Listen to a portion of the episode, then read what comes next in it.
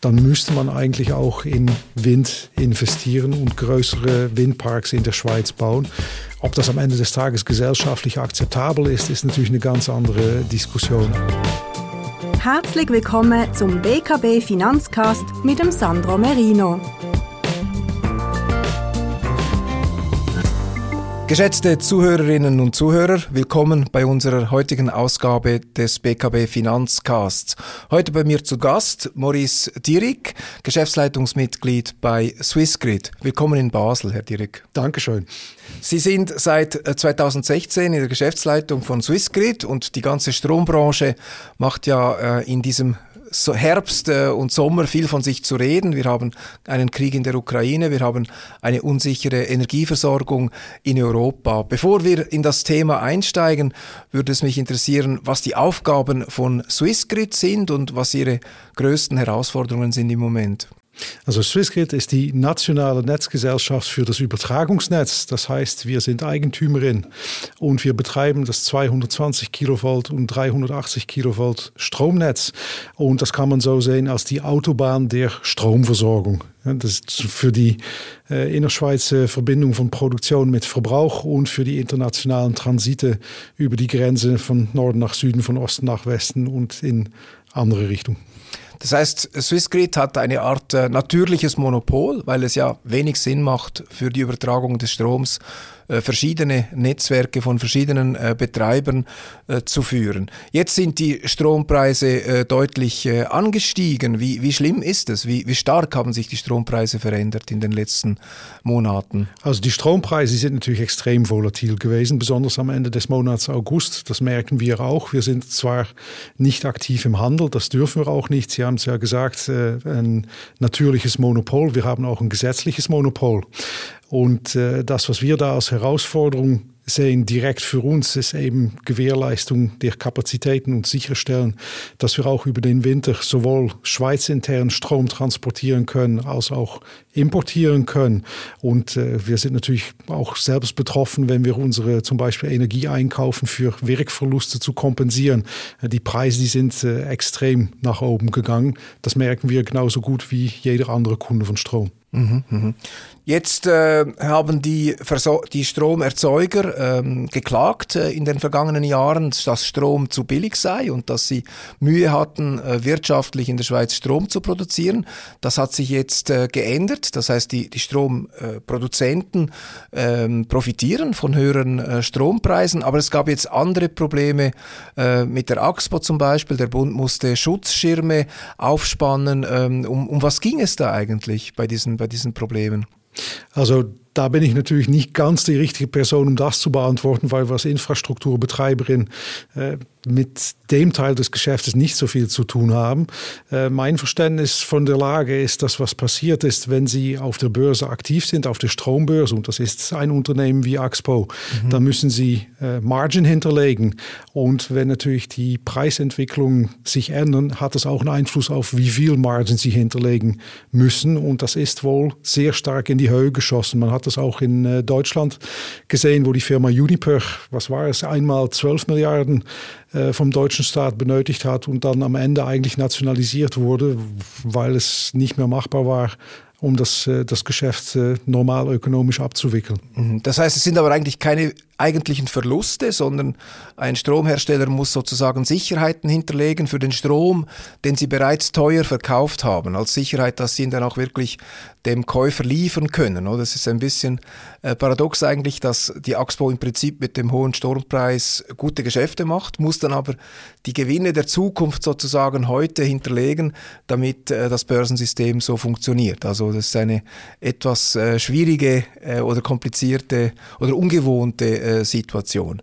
Ja, jetzt ähm, vielleicht zum Thema, woher die Schweiz dann eigentlich die Energie nimmt. Die Schweiz bezieht ja etwa 60 Prozent des Endverbrauchs aus fossilen Quellen, also vor allem Öl und Gas, und dann der Rest ist zu einem großen Teil Strom. Und der Strom, also etwa gut 26 Prozent kommen, kommen aus, aus dem Strom in der Gesamtendenergiebilanz äh, äh, beim Verbrauch der Schweiz. Und beim Strom ist ja die Hälfte etwa Wasserkraft und äh, etwa 40 Prozent an Kernenergie und dann haben wir noch ein wenig erneuerbare Energien, vermutlich äh, Photovoltaik. Ähm, das ist der, der heutige äh, Strommix äh, der Schweiz.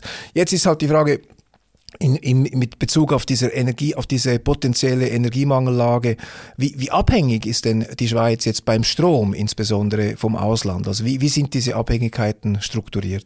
Also die Abhängigkeit ist eigentlich am größten im Winter. Man hat bis zu 40 Prozent des Stromverbrauchs im Winter als Importe vom Ausland, weil eben äh, der Schweizer Produktionsmix kein Baseload über das ganze Jahr für den ganzen Verbrauch abdecken kann. Die Kernkraftwerke haben natürlich diesen sogenannten Baseload, mhm. aber mhm. Wasserkraft ist ein saisonales Thema und äh, das ist dann gerade im, in der Winterperiode ist es dort, wo es äh, dazu kommen kann, dass die Stauseen auf Tiefstand sind und dann muss man importieren. Und das ist eigentlich die große Herausforderung, die äh, das Stromsystem Schweiz aktuell hat.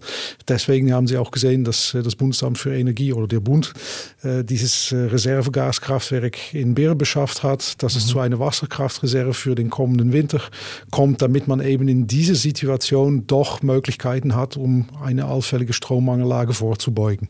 Und dieses Gaskraftwerk kann man in so kurzer Zeit in Betrieb nehmen. Das, das das ist möglich? Also das Gaskraftwerk ist, soweit äh, wir wissen, ist das vorhanden und kann geliefert werden. Äh, daneben kommt es dann auch noch zum Netzanschluss, den müssen wir erstellen.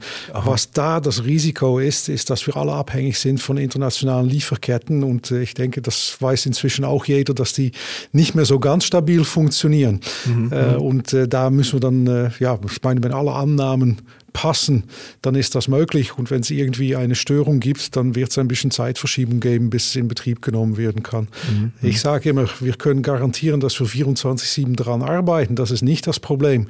Aber leider kann keiner von uns garantieren, dass es dann auch nicht irgendwo zu Unterbrüche bei den Lieferketten kommt. Oder was man auch nicht vergessen darf, sollte es wirklich kalt werden im Winter, hat das natürlich eine Auswirkung auf Bauarbeiten. Dann haben sie auch Verzögerung drin. Mhm, mhm.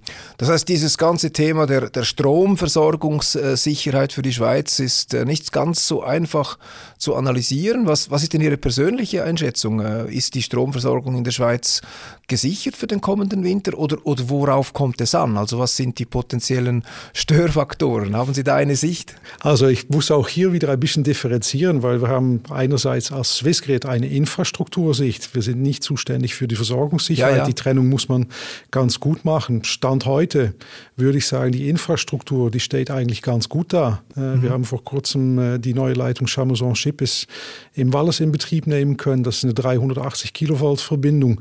Die hilft schon mal, um die Wasserkraftproduktion aus äh, dem Wallis in größeren Mengen zur Verfügung oder zu transportieren zu können. Wir sind auch dran, um äh, zwei bestehende Leitungen in Notsituationen auf 380 Kilovolt betreiben zu können. Das ist, wie Sie eine vierspurige Autobahn auf sechs Spuren mhm. bringen können oder eine zwei auf vier. Das hilft natürlich auch. Wie das jetzt genau aussieht für den Winter, dafür bräuchte ich meinen Kristallkugel und den habe ich gerade übers Wochenende verloren. Also meine Wahrnehmung ist, was, was ich sehr positiv finde, ist, dass alle vom Bund äh, bis zu den äh, kantonalen Kollegen sich der Lage bewusst sind und es hat ja Vorbereitungszeit. Man redet miteinander, es gibt Arbeitsgruppen, äh, es gibt eine Steuerung vom Bundesrat äh, bis zu den Kantonen. Also ich denke, vorbereitet ist man. Was natürlich keiner weiß, ist, wird es jetzt wirklich kalt oder wird es doch ein wärmer Winter? Was passiert jetzt wirklich mit der äh, Gasversorgung aus Russland, was passiert in dem äh, EU-Umfeld. Also deswegen, ob es jetzt gut geht im Winter oder nicht, da möchte ich mich nicht so äußern, weil das weiß wirklich keiner. Aber von der äh, ich würde sagen, von der Vorbereitung her und von der Grundeinstellung finde ich, dass das Ganze eigentlich gut funktioniert. Mhm, mhm. Jetzt gibt es ja aufgrund dieser, dieser potenziellen, ist ja noch keine Krise, ist eine potenzielle Krise oder eine Unsicherheit, Grundsatzdiskussionen, oder die Schweiz müsse autarker sein in Sachen Energieversorgung, also mehr äh, Energie produzieren im Inland, dass man einen größeren, äh, dass man einen, einen, Überschuss hat oder einen, einen kleineren äh, Importbedarf hat. Ähm, andere sagen, dieses Marktsystem mit diesen marktgetriebenen Preisen müsse man wieder durch äh, staatlichere Strukturen ablösen. Wie, wie stellen Sie sich diesen Diskussionen? Was ist so Ihre Vision für die Zukunft, um die, um die Energieversorgung sicherer zu machen in einem Umfeld, das, das neu ist jetzt mit den dem Krieg äh, mit Russland? Also ich denke, schon mal losgelöst von äh, den ganzen geopolitischen Entwicklungen, diese Thematik, dass die Schweiz im Winter importabhängig ist, die ist ja wirklich nicht neu. Mhm. Und äh, es ist ja auch so, dass es kein Rahmenabkommen gibt, entsprechend kein Stromabkommen und dass man sich die Frage stellen muss, auch wenn man schaut, wie die Energiewende in den umringenden Ländern geht, ob es irgendwann dann eben noch Energie hat, um die Lücke zu füllen. Mhm. Also die Ausgangslage, dass man mehr Erzeugung braucht in der Schweiz, ist ja ganz klar und das sollte womöglich erneuerbare Erzeugung sein. Wieder, wiederholt, was ich schon gesagt habe, wir sind für die Infrastruktur des Stromtransportes, aber wir sehen natürlich sehr wohl, äh, dass es praktisch wäre, wenn man im System viel mehr äh, einheimische Erzeugung äh, hätte. Da gibt es auch ein paar Überlegungen, wie man das aufbauen kann und wie man das gut im System integrieren könnte. Mhm ist dann natürlich danach eine politische Geschichte. Es braucht äh, Beschleunigung der Bewilligungen, es braucht auch wieder unsere Lieferketten, die funktionieren, es braucht ausgebildete Monteure, die die ganzen Anlagen bauen können. Einfach wird das nicht sein, aber das wäre schon äh, eine ganz gute Geschichte, wenn man da relativ schnell mehr Produktionskapazitäten aufbauen könnte. Mhm. mhm. Und man darf natürlich das Thema Energiespeicherung dann nicht vergessen. Mhm, mhm. Die Sonne, die scheint ja bekannterweise nicht nachts oder zumindest noch nicht. Vielleicht wird da auch daran gearbeitet. Wenn man wirklich so viel PV-Erzeugungskapazität hat, muss man sich auch die Frage stellen, hat es dann Batteriespeicher?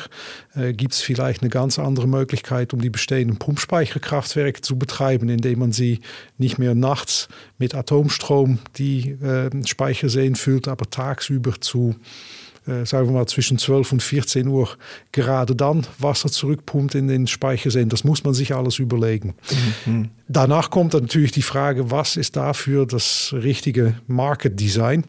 Äh, ich bin da selbst immer ein bisschen hellhörig, wenn ich Market und Design höre, weil das bedeutet, dass es nie wirklich ein ganz freier Markt ist oder ein komplett äh, ja, wie soll man das sagen, ein, ein Markt, der äh, weitestgehend frei ist von Regulierung. Oder? Ja, nicht von Regulierung, das ist vielleicht nicht gut formuliert, weil eine Regulierung braucht es, aber Sie haben bei Energie ja wirklich das Problem, das ist ein Grundsatzthema für alle mhm. und ein ganz freier Markt ist, denke ich, kaum vorstellbar. Sie werden da immer staatliche äh, Intervention ja. haben, wie das genau funktionieren sollte. Und ich denke, was man nicht vergessen darf, am Ende des Tages, der Treibstoff, der muss ja irgendwo herkommen. Ob das jetzt Wasser ist, wo man Wasserzinsen bezahlen muss, oder Gas, was aus einem Ausland kommt, oder wie auch immer. Mhm. Und diese Preisstellung, denke ich, die können Sie grundsätzlich nur teilweise beeinflussen. Sie können natürlich darüber diskutieren, wie hoch soll ein Wasserzins sein. Ist der mhm. höher oder tiefer zu setzen für das Gesamtsystem? Aber wenn Sie sagen, ich importiere irgendwelche Brennstoffe, die nicht aus der Schweiz kommen, egal welches Marktdesign haben, sie haben, sie sind da dann abhängig von was die internationalen Marktpreise sind. Mhm. Und wenn die anfangen volatil zu werden, werden sie immer den Effekt davon haben. Werden wir das spüren. Jetzt haben Sie gesagt, wenn ich Ihnen folgen konnte, dass Sie begrüßen würden, wenn die Schweiz mehr Energie und insbesondere auch mehr Strom selbst äh, produzieren würde. Das würde auch für Sie als als äh, Netzbetreiber die, die Dinge vereinfachen. Wo, würden, wo sehen Sie denn Potenzial? Also wo würden Sie jetzt zusätzliche Stromproduktionskapazitäten in der Schweiz äh, aufbauen? Also wir haben mal ein paar Analysen gemacht, mhm. einfach auch aus, was für eine Auswirkung das hat auf unser Infrastruktursystem und äh, sind da eigentlich auch aus der Perspektive von was politisch und gesellschaftlich akzeptabel ist, natürlich stark auf PV immer orientiert. Also Photovoltaik, genau, Solarenergie, genau. genau. Ja. Und äh, da stellt man fest, dass es ein größeres Potenzial gibt in der Schweiz von, der, von mhm. den Flächen her. Und äh, dass man da, je nachdem, wie schnell das geht, natürlich auch einen ganz großen Teil des Stromverbrauches mit abdecken könnte, wenn es dann auch eine gute Speicherlösung hat. Wie gesagt, ob das mhm. jetzt die Pumpspeicherkraftwerke äh, sind oder Speichertechnologie oder auch Wasserstoffproduktion, das kann man sich auch vorstellen. Mhm. Aber wenn man die beiden Komponenten hat, kann man eigentlich auf Dauer einen ganz großen Teil des Schweizer Stromverbrauchs durch inländische Erzeugung abdecken. Mhm. Und das macht dann unseren Job als Infrastrukturbetreiber auch wieder ein Stück weit einfacher, weil wir weniger die Probleme mit den Grenzkapazitäten haben. Genau, also in erster Linie äh, Photovoltaik. Ähm, wie sehen Sie die Windenergie für die Schweiz? Spielt die immer noch ein ein eher Randdasein oder wird das ausgebaut? Was, wie, wie schätzen Sie das? Also ob es ein? ausgebaut wird oder nicht, das ist wieder diese Kristallkugel. Ja, ja. Es ist ja bekannt, dass Windräder nicht unbedingt populär sind. Äh, die Experten, mit denen wir reden, sagen uns immer, wenn die Schweiz wirklich ein guten Autonomiegrad erreichen möchte und auch ein stabiles System, womit sie eben nicht diese Tag-Nacht-Effekt und Abhängigkeit haben, dann müsste man eigentlich auch in Wind investieren und größere Windparks in der Schweiz bauen. Ob das am Ende des Tages gesellschaftlich akzeptabel ist, ist natürlich eine ganz andere Diskussion. Aber das ist, was uns immer gesagt wird, mit allein Photovoltaik würde es nicht gehen. Mhm. Man braucht doch auch die Komponente Wind. Okay, okay. Jetzt äh, bezieht die Schweiz äh, aktuell immer noch 60 Prozent der verbrauchten Energie aus fossilen Quellen.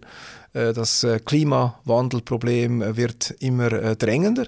Wir müssen also mehr als die Hälfte des Energieverbrauchs ersetzen über wenige Jahrzehnte, wenn wir die Klimaziele, die international formulierten Klimaziele erreichen wollen. Wenn wir jetzt über mehrere Jahrzehnte nachdenken in die Zukunft, und doch mehr als die Hälfte muss ersetzt werden. Ähm, haben Sie da eine, eine Vorstellung, Vision oder wie, wie sieht die Diskussion in Ihrer Branche aus zu dieser längerfristigen Herausforderung?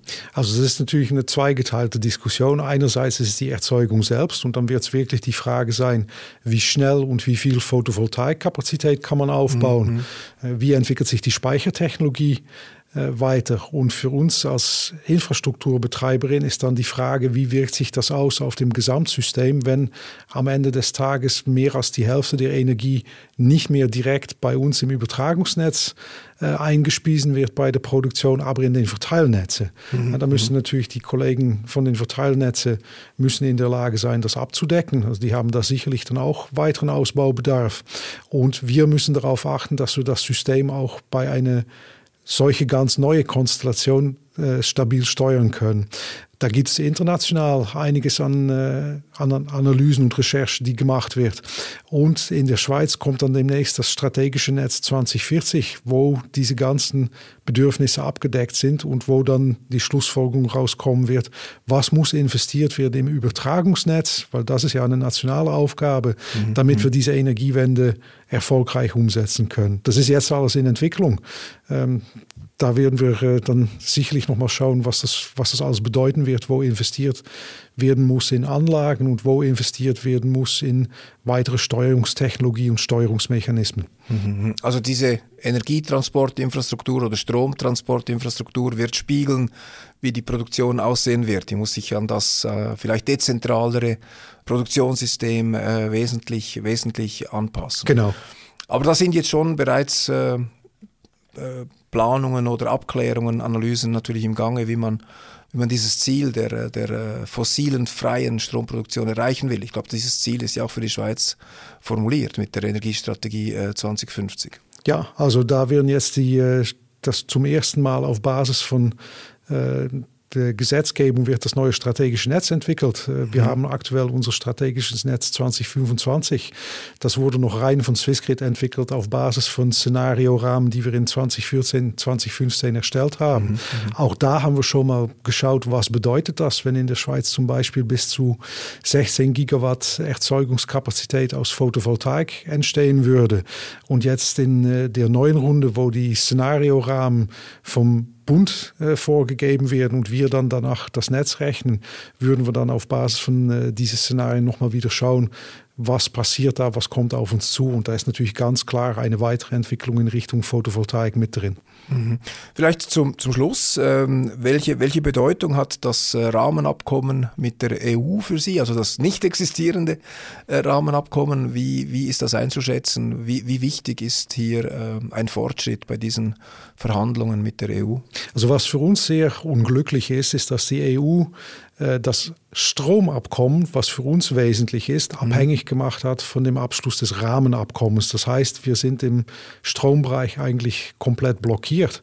Das mhm. hat einerseits natürlich eine Marktauswirkung, das, weil die Kollegen äh, aus der Erzeugung keinen Zugriff haben auf den sogenannten Day-Ahead- und Intraday-Markt in Europa, sprich äh, der Vortagesmarkt und dem Tagesmarkt, um äh, Handel zu treiben.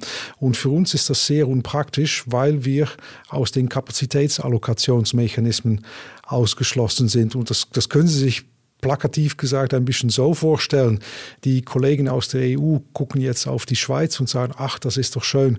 Es hat Autobahnen ohne Ende, da gibt es nie Staus, nie Einschränkungen. Wir können Autos von Deutschland nach Italien fahren lassen. Mhm. Und dann kommen sie mit ihrem Auto an der Grenze hier in, äh, in Basel.